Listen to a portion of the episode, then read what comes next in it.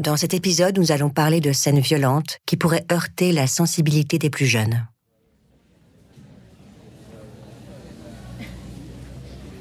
« 18 juin 1976. 5 heures du matin. Le téléphone sonne au commissariat de Sacramento. Au bout du fil, Phyllis Henneman, une jeune fille de 23 ans. Elle est haletante. Elle peine à parler. Elle vit à Rancho Cordova, dans la zone de Paseo Drive, et vient de subir un viol avec effraction. L'officier Richard Shelby saute dans sa voiture, sirène hurlante. Il roule à pleine vitesse. Qui sait Le violeur est sûrement encore dans les parages. Phyllis Henman attend la police allongée nue sur le sol, les mains attachées dans le dos. Son agresseur a tellement serré les liens que ses doigts sont bleus.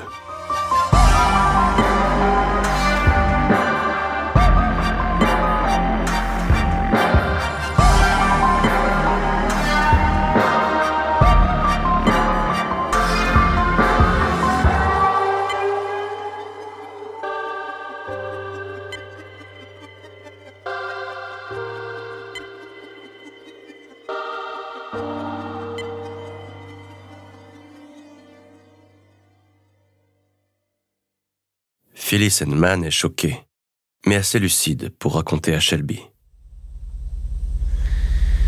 Elle dormait quand, vers 4 heures du matin, elle a été réveillée par un homme masqué. Il portait une cagoule de ski blanche tricotée à la main. Il avait un couteau, une grosse lame. Il ne portait pas de pantalon, avait beaucoup de poils aux jambes. Un homme d'environ 1m80, physique lambda. Ah oui, il portait des gants et la menaçait de la tuer si elle faisait le moindre bruit. Non, elle n'a pas vu son visage.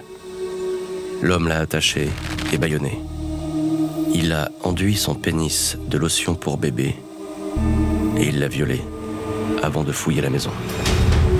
Phyllis raconte qu'il a pris son temps et qu'il ne semblait pas particulièrement nerveux. Après un bon moment, il est parti. C'est là qu'elle a appelé la police. Shelby note scrupuleusement tous les détails. Il n'est pas vraiment inquiet. Un agresseur qui se balade à poil est sans doute un dérangé. Pas un dangereux. Ils l'attraperont vite. Phyllis reprend peu à peu ses esprits. Elle se souvient qu'il y a quelques semaines, elle a reçu de nombreux appels anonymes.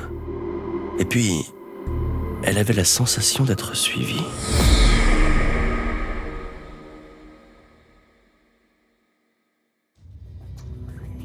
Cette fois, ça a marché. Il a fait comme pour les maisons. C'est un travail de longue haleine. Joseph a d'abord repéré sa proie. Il n'a pas le profil type. Il marche au coup de cœur, au flair. De aime les jeunes, les mères, les mariés, les adolescentes. Cette fois, ce sera une jeune femme célibataire de 22 ans, Phyllis et il l'a surveillée pendant plusieurs semaines pour connaître sur le bout des doigts ses horaires, être sûr qu'elle sera seule, à sa merci. Entrer par effraction discrètement, se faufiler jusqu'à sa chambre, être armé, ganté, cagoulé et sans pantalon pour gagner du temps. Ça fait tellement longtemps qu'il attend ça. Son plan est bien rodé maintenant. Il va pouvoir frapper où bon lui semble. Les cambriolages, c'était marrant. Là, l'enjeu est plus grand, plus excitant. Il a déjà repéré ses prochaines victimes. Paddy Frink et sa sœur, à quelques pâtés de maison de chez Phyllis.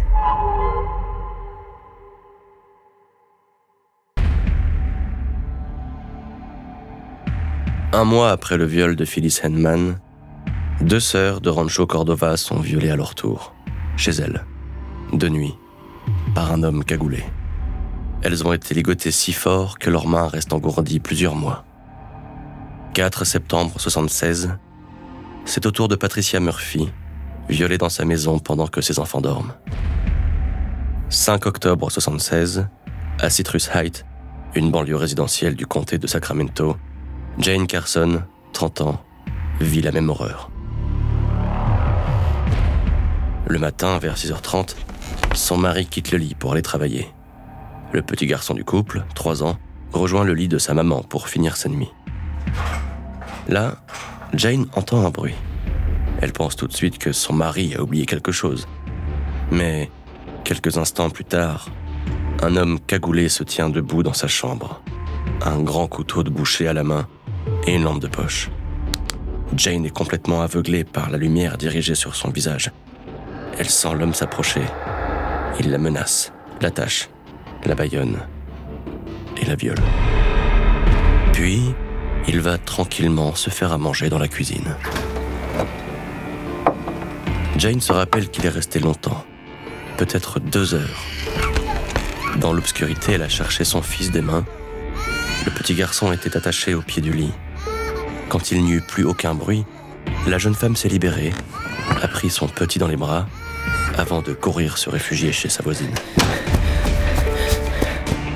L'officier Shelby a un mauvais pressentiment. Il semble assez clair que l'agresseur connaissait les horaires du mari de Jane. Il a attendu qu'il parte pour agir. Ce n'est donc pas un impulsif. Il sait ce qu'il fait. Shelby se souvient aussi que des cambriolages ont été signalés dans le quartier quelques jours avant l'agression. Et Jane Carson faisait déjà partie des victimes.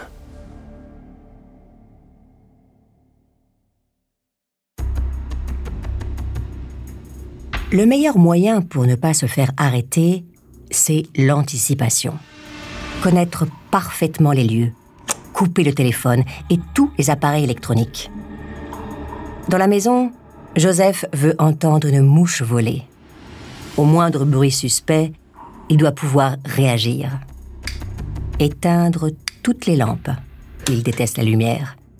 Ne laisser que la télé allumée, sans son, et placer une serviette dessus pour obtenir juste ce qu'il faut pour voir la victime. Être méthodique. Faire croire à un cambriolage. Ça rend les victimes beaucoup plus dociles. Attacher les poignets et les chevilles. Pensez à préparer des cordelettes ou des lacets avant l'attaque. Baïonner.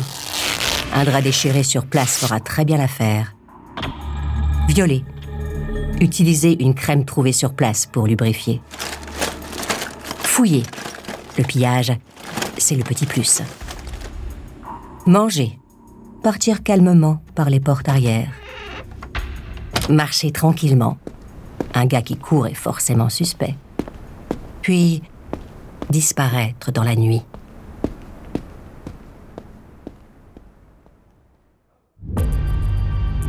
Il faut agir. Trouver ce violeur fou avant qu'il ne fasse d'autres victimes. Pour enquêter sur la série de viols de Rancho Cordova et Citrus Heights, deux inspecteurs sont mis sur le coup. Carol Daly, une inspectrice précise et empathique, et bien sûr Richard Shelby. À 38 ans maintenant, il a enfin obtenu sa promotion. Il est passé inspecteur au sein de la police de Sacramento. Cette affaire, c'est la sienne. Il le sent. Flair de flic. Cette histoire de viol risque de dégénérer. Et selon lui, les cambriolages de 75 et les agressions d'aujourd'hui sont liés. Un seul et même gars. Il y a trop de similitudes. Le périmètre des attaques, des villes résidentielles du comté de Sacramento, la cagoule, noire ou blanche, tricotée, est toujours vissée sur la tête de l'agresseur. L'agilité pour rentrer dans les maisons, il se faufile comme un chat. La facilité avec laquelle il semble ouvrir les portes, le fait qu'il ne laisse aucune trace et qu'il fouille dans les tiroirs après l'agression. Shelby se plonge dans les dossiers. Il est persuadé qu'il n'y a qu'un homme. Un homme précis dans ses crimes, avec toujours le même mode opératoire. L'affaire prend de l'ampleur. Pour ne pas que la panique s'installe dans les maisons de Sacramento, les journalistes ont l'interdiction d'en parler dans la presse.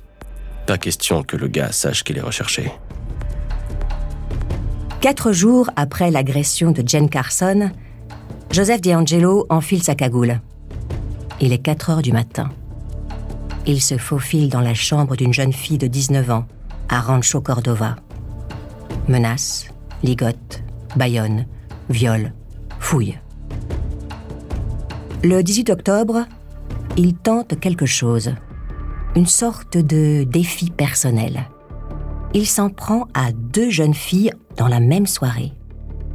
L'une à Carmichael, une petite bourgade de Sacramento, une mère au foyer de 32 ans. L'autre à quelques kilomètres, Rancho Cordova, Winnie Schultz, mère au foyer elle aussi. Menaces, ligotes, baïonne, viols, fouilles. Il accélère le rythme. Ses viols le rendent puissant. Il assouvit tous ses désirs dans l'impunité la plus totale. Il le sait mieux que quiconque, puisqu'il est lui-même flic dans la région où il sévit. Les enquêteurs n'ont rien sur lui.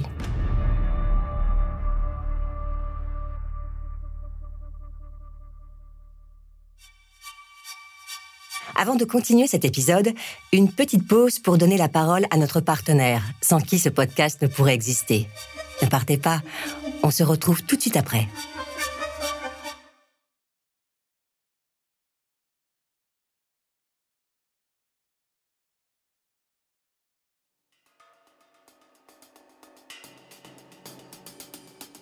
En six mois, neuf viols sont enregistrés. Les victimes décrivent tout un homme similaire. 1m80, jambes poilues, physique ni fin ni musclé, ni imposant, un petit sexe, une cagoule, une lampe de poche et un couteau. Et elles décrivent toutes un même mode opératoire. Il faut prévenir la population. Des attaques pourraient être évitées.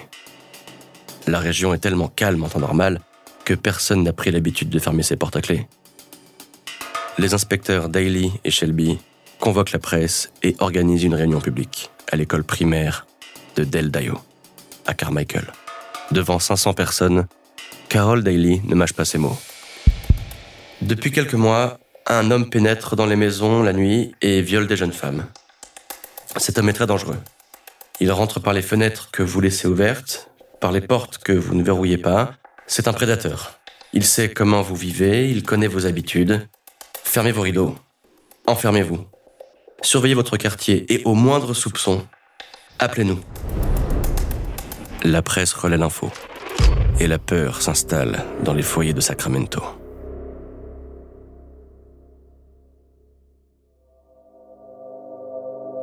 Ils l'ont surnommé List Area Rapist, le violeur de la zone Est. Il aime bien. Ça claque plus que le pilleur de Visalia. Dans son uniforme de policier ordinaire, Joseph sait au fond de lui qu'il est quelqu'un. On parle enfin de lui dans la presse. Il a bien fait d'aller chasser un peu plus loin, à Carmichael.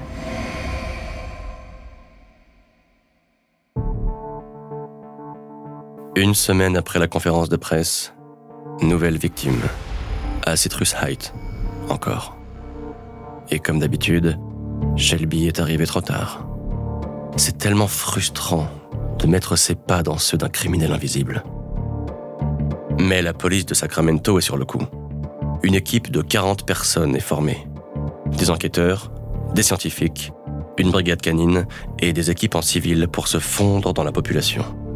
Ils n'ont qu'une seule mission, trouver et stopper le violeur de la zone Est.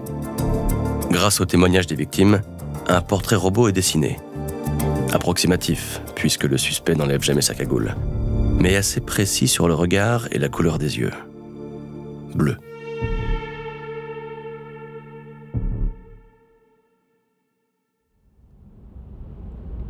Joseph se déplace beaucoup dans la région.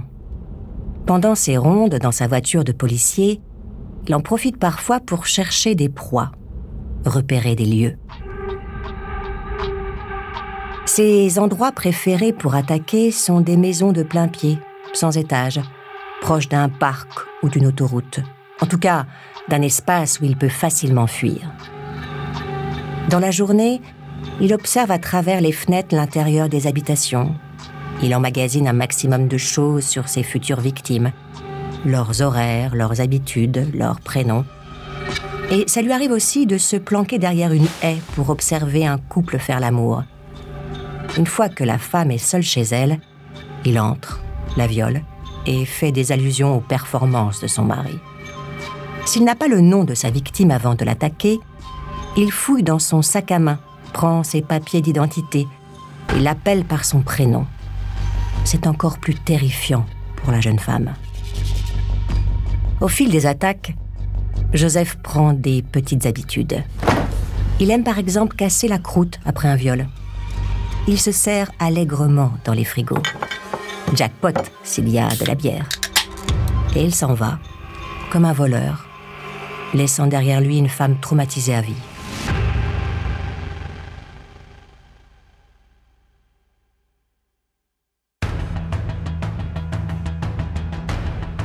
Depuis le début de l'année 77, l'East Area Rapist fait quatre victimes de plus. 14 femmes du comté de Sacramento ont été violées depuis la première attaque en juin 76. Le violeur de la zone gagne en confiance. Il se permet même, en mars 77, d'appeler lui-même le poste. C'est moi, List Area Rapist. J'ai déjà repéré ma prochaine victime. Vous ne m'attraperez jamais. Elle sera la numéro 15. Violée chez elle, quelques heures après le coup de téléphone. Les habitants sont terrifiés. Qui sera la prochaine? Les maisons, autrefois ouvertes, se ferment de l'intérieur. On installe des verrous sur les portes. On ne laisse plus traîner les enfants dans les rues. Les jeunes femmes n'osent plus sortir. Des rondes de nuit s'organisent entre citoyens et la vente d'armes explose. Si le violeur entre, elles sauront l'accueillir avec leur revolver caché sous l'oreiller. Pendant ce temps, la police essaye de rassurer les foules. List Area Rapist ne s'en prend qu'aux femmes seules. Mesdames, restez en groupe. Messieurs, ne quittez pas votre domicile sans l'avoir sécurisé. Et la presse diffuse l'info. Le violeur de la zone Est n'a jamais attaqué pendant qu'il y avait un homme à la maison, même si, à l'occasion, il y avait des enfants.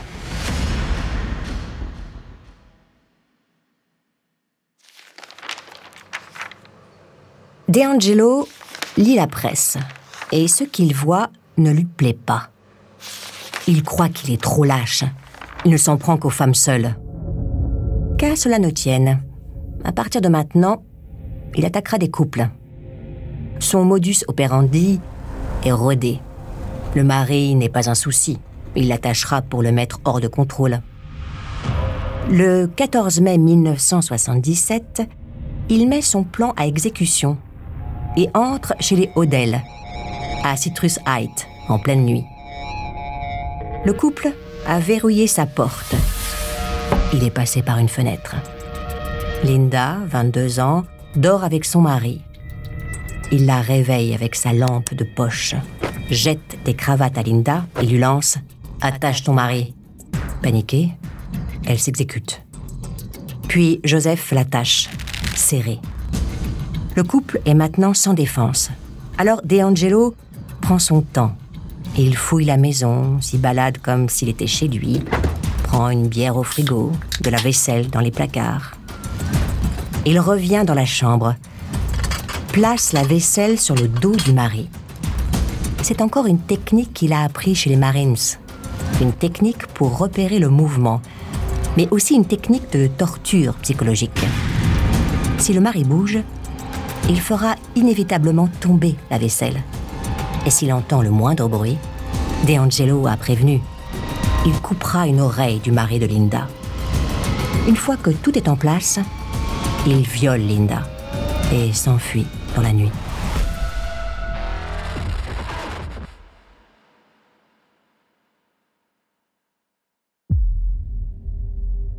À partir de là, List Area Rapist ne s'en prend qu'à des couples. Toujours de la même façon. Certains rapportent qu'il murmure des choses entre ses dents. Je vais les tuer. Je vais les tuer. Parfois il sanglote. Maman. Maman. Maman. En mai 77, le violeur de la zone Est a attaqué 23 fois. Richard Shelby est à bout épuisé par des longs mois d'une enquête qui n'avance pas.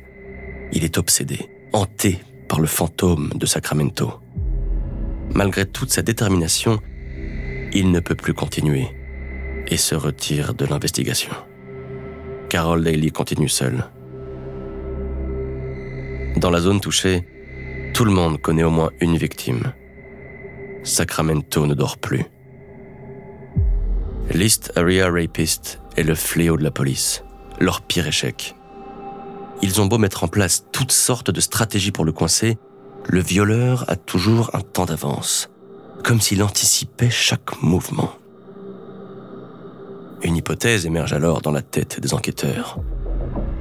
Le type porte des pantalons militaires, est armé d'un couteau, qu'il sait manier. Quand il attache ses victimes, c'est toujours avec un nœud de diamant, une technique particulière que l'on apprend chez les Marines. Et si c'était un militaire Ou pire, l'un d'eux Un flic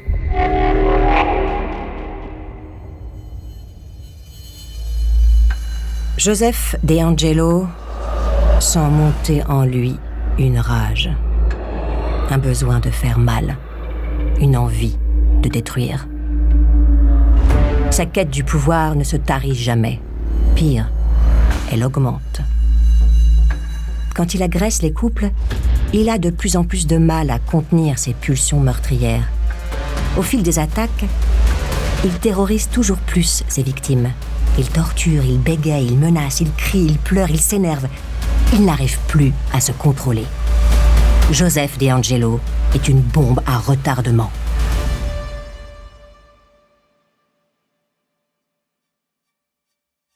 Le 2 janvier 78, l'East Area Rapist appelle l'une de ses victimes au téléphone.